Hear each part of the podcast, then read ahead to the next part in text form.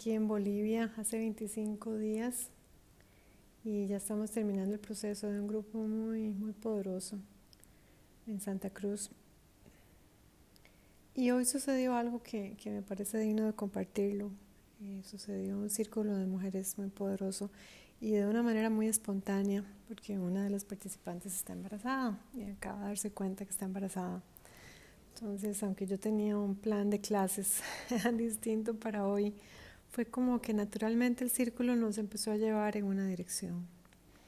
Y a mí me gusta mucho, aprovechando que hoy éramos solo mujeres, eh, dar el espacio para que eh, cada una de estas hermosas, maravillosas mujeres saque su voz en el círculo. Un círculo de mujeres es un espacio muy poderoso. Es, eh, es el espacio que todas necesitamos en este siglo XXI porque eh, estamos despertando y la compañía de otras mujeres que estén en la misma frecuencia, que tengan los mismos propósitos, aunque cada una de nuestras vidas sea diferente. Es muy importante para hacernos sentir cuerdas, primero porque va a haber toda una, digamos que, sociedad o cultura que nos va a decir que estamos locas, que estamos desencajadas, que estamos siendo egoístas, todo lo que le dicen a una mujer que despierta, que somos irreverentes, o sea, bienvenida a la irreverencia, gracias a Dios, porque el patriarcado ha sido una violencia y sigue siendo una violencia tan grotesca, tan violenta, tan, tan infame. Y es en estos círculos de mujeres que nosotros estamos comenzando a darnos cuenta de que hay otras opciones, que no tenemos que vivir solas con nuestro dolor y aparentar que todo está bien. Eso lo que vamos a terminar es enfermas y cada una de nosotras necesita estar fuerte físicamente, mental y emocionalmente para poder contribuir de alguna manera a este mundo y sobre todo las que somos madres para darles a nuestros hijos una, un ejemplo de, de valor, de intención. Eh, sin importar lo que las otras personas puedan pensar, hombres y mujeres por igual. Las mujeres hispanoamericanas vivimos en culturas muy violentas que se asemejan a un acoso moral crónico. Así lo podría yo describir. Yo por lo menos en mi país, Costa Rica, siempre, siempre había alguien que abría la boca sin tener una vela en el entierro, como dicen. Siempre había alguien que opinaba sobre mí, sobre lo que yo hacía o no hacía, sobre cómo me vestía, por qué me tatuaba, por qué me casaba con hombres más jóvenes. y es, es esa mm, rivalidad que hemos, digamos que manifestado las mujeres por generaciones, las que nos impide crecer y las que nos mantiene en esa subyugación, en esa sumisión a los dictados del patriarcado. Los círculos de mujeres son muy importantes para comenzar a poner en el círculo quién somos, lo que sentimos para ser reales. Es un espacio muy, muy valioso para ser reales. Y esa palabra incluso a veces es ajena al vocabulario de muchas mujeres del siglo XXI. Ser reales implica encontrar nuestra propia voz, ser honestas con nosotras mismas cuando algo nos duele, cuando alguien nos abusa de cualquier manera, nos violenta y tener las agallas, la fuerza interior, la determinación, el coraje de tomar decisiones y de no ser eh, víctimas de las decisiones de nadie. En mi propio caso, y aquí lo escucharán en este podcast desde el inicio, eh, pueden ver como yo me negué a hacer efecto de las decisiones de un narcisista perverso que ha estado usando a mis hijos por los últimos cuatro años y medio como balas de su odio. Y yo simplemente dije, yo no voy a, yo no voy a estar aquí para escuchar a este demente. yo mejor me cambio de país, me fortalezco, eh, hago una estrategia para defenderme y lucho por la justicia y la verdad, que en mi caso es recuperar a mis niños, sacarlos de la manipulación psicológica en que los tiene este hombre, además de sus familiares. Gente muy ignorante, gente muy vulgar, sinceramente, muy burda. Esa es la palabra que describe a los cáurabas de mi historia. Gente de muy baja educación, de una clase social muy, digamos que muy ignorante en mi país de origen. Y que yo en su momento no pude ver porque estaba enamorado, ¿verdad? Es que eso es la, ese es el amor ilusión, ese es el amor ilusorio que a uno de verdad lo lleva a tomar decisiones muy absurdas que, que se basan en deseos, que se basan en confusión, en proyecciones, en también manipulaciones de esta gente, porque eh, los narcisistas perversos pretenden ser algo que no son. Ya con el tiempo uno se va dando cuenta que, que está durmiendo con el enemigo. Entonces, el círculo de mujeres, y eso ya yo lo he experimentado desde hace varios años, yo sinceramente yo estaba muy reacia a trabajar con otras mujeres, me parecía que eran muy dramáticas, muy chismosas, muy tontas. Pero me estaba refiriendo a las mujeres que yo conocía del patriarcado. Y fue cuando empecé a trabajar con una de mis maestras en Canadá un ser que empezó a despertar en mí esa hermandad por nuestras nuestras hermanas, eso es lo que somos en el camino. Y empecé yo a viajar a Quebec, en Canadá. estuve varias veces con ella también en Costa Rica, en Guatemala, en varios países latinoamericanos que ella empezó a enseñar. Y esta mujer me enseñó tanto sobre el poder de los círculos femeninos, el poder de sentarnos las mujeres en círculo como lo hacían en las culturas tradicionales, en los indios americanos, en India, en, muchas culturas también en África, y, estar simplemente en el círculo de energía femenina. El círculo es, es muy poderoso. Y en ese círculo donde todas nos sentimos hermanas, donde no hay juicio de nada, donde nos sentimos acompañadas en nuestras lágrimas, en nuestras causas, porque para mí el yoga en última instancia es activismo social. Eso es lo que es el yoga para mí. Para mí el asana es una preparación para nosotros encontrar una causa en nuestras vidas que valga la pena, que nos beneficie no solo a nosotros, sino también a otros seres. Entonces, en este círculo tan hermoso de hoy, Compartimos muchas cosas, me hicieron muchas preguntas, recibí una retroalimentación increíble. Miren qué lindo, estoy muy feliz, feliz. Y viernes no es casualidad el día de Venus, es el día de la diosa. Y diosa nos sentó ahí por, wow, dos horas y media. Y bueno, yo no quería que terminara. y es, es un regalo, de verdad, porque ya es el último viernes de este programa que estoy enseñando. Y además la bendición de que una de las estudiantes estaba esperando un bebito que, que no esperaba, pero que llegó también a nuestro círculo y de alguna manera nos ha tocado a todos en, este grupo. Es, un milagro. Realmente estoy tan, tan agradecida con Dios, con la diosa, con, con la gente hermosa de este país. Soy muy feliz de haber venido a Bolivia. Muy feliz, muy, muy satisfecha del trabajo. Ha sido un trabajo arduo, porque proteger el espacio energético para mí es lo más importante. Si el espacio energético está contaminado con, digamos que, ilusión de personas que, que no quieren despertarse, eso es lo que yo digo, porque hay personas que son sensatas y hay personas que, que no escuchan, como mi expareja, no escuchan, no escuchan nada más que su verborrea colérica, llena de rencor, porque yo decidí dejar esa relación, decidí crecer y decidí encontrar un hombre de verdad, no un niño, que era lo que yo tenía. Yo tenía ocho hijos, no siete. Y cuando ya yo tomé esa decisión tan drástica y tan intensa, eh, fue que empezó, digamos, que todo este afán de venganza de alguna manera de esta gente.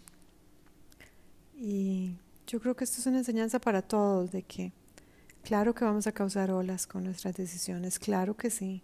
Tenemos que prepararnos, tenemos que fortalecernos, tenemos que sentarnos en compañía de seres que aspiren a lo mismo que nosotros, al despertar de la ilusión.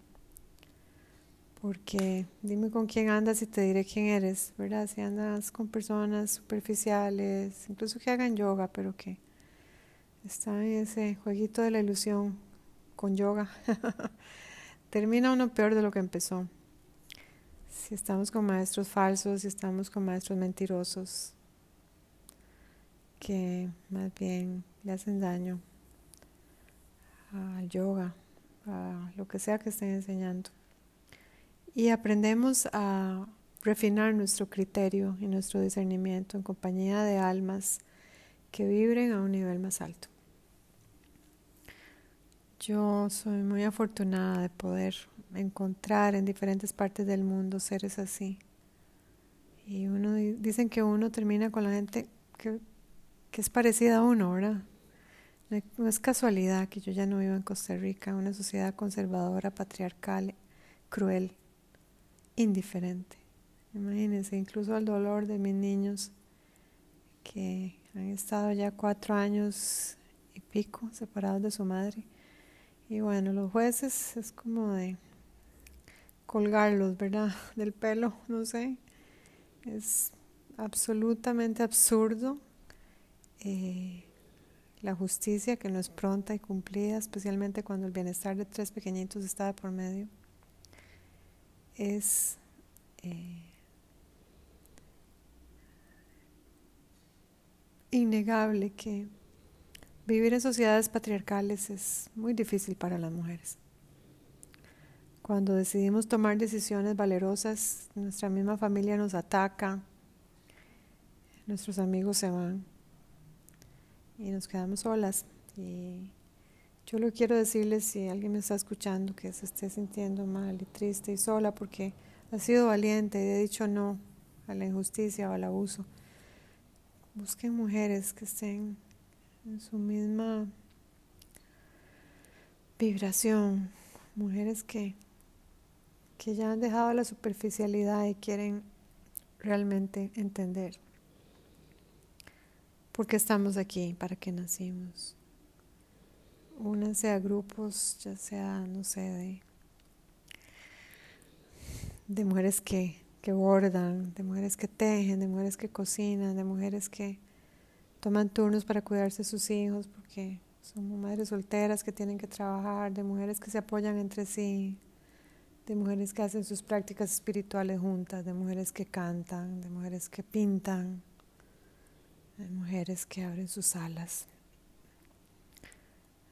Formen círculos, formen círculos con sus mujeres. Y les aseguro que cada paso que, que den va a ser siempre en expansión. Esta maestra canadiense, que ella era mitad canadiense y mitad indígena eh, americana. Eh, fue una presencia muy valiosa en mi vida y siempre estaré agradecida con ella porque me quitó el miedo a estar con mujeres. Ahora para mí el máximo placer es estar con las mujeres. Es, es algo tan que me nace de un lugar tan hermoso y el domingo próximo vamos a tener una conferencia que se llama Ashtanga para Mujeres.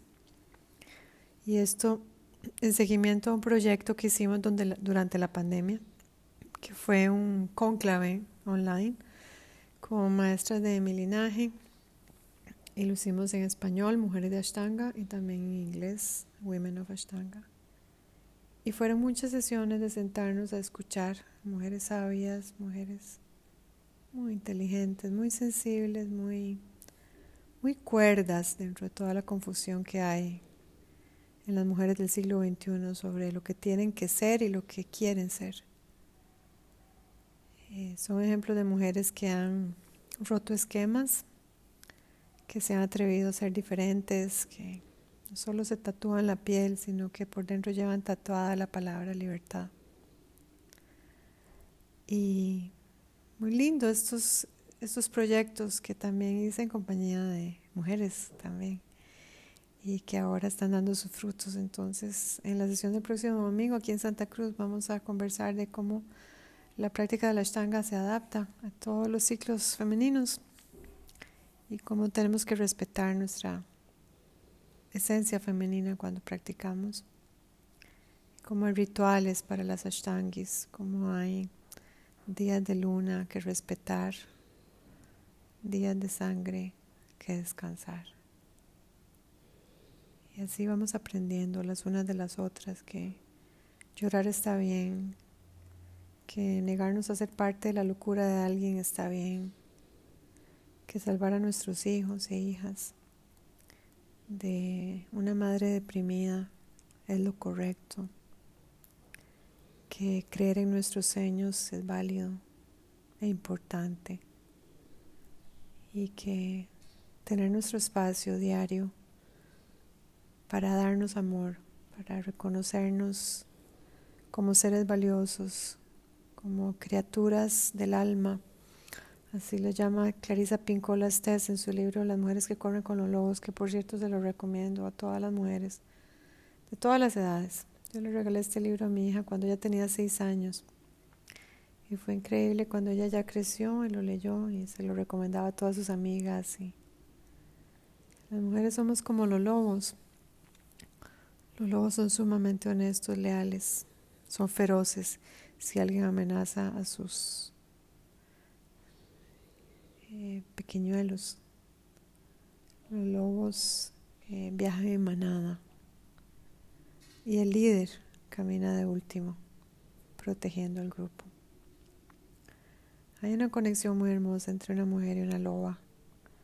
Y es eso lo que estamos encontrando a través de nuestros círculos. Eh, las lobas le huyen a la luna. Las lobas son excelentes madres. Sí, a veces tienen que matar para defender a sus bebés. Y está bien. En ciertos casos la violencia está bien. La violencia, por ejemplo, de un parto, mm, es perfecta, es necesaria. La violencia de un no ante los golpes, ya sean físicos o emocionales. Es urgente. La violencia no tiene que ser ya parte de nuestras vidas. Existe un botón maravilloso que se llama block. y yo aprendí a usarlo. Vieran cómo me ha cambiado la vida desde que dejé de tener contacto con este ser que era puro odio y que me me atacaba sin cesar, que nunca reconoció nada, que se sentía menos que yo y por lo tanto me atacaba. Somos muchas las mujeres que somos superiores a nuestras parejas en muchos sentidos, intelectual, financiero, profesional, emocional, en madurez. Y yo no sé por qué escogemos tan mal.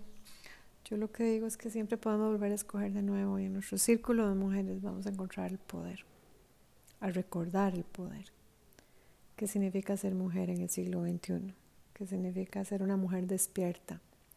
El yoga, el asana es una excelente herramienta, pero ese no es el sentido de una vida. Mm, cosas mucho más importantes.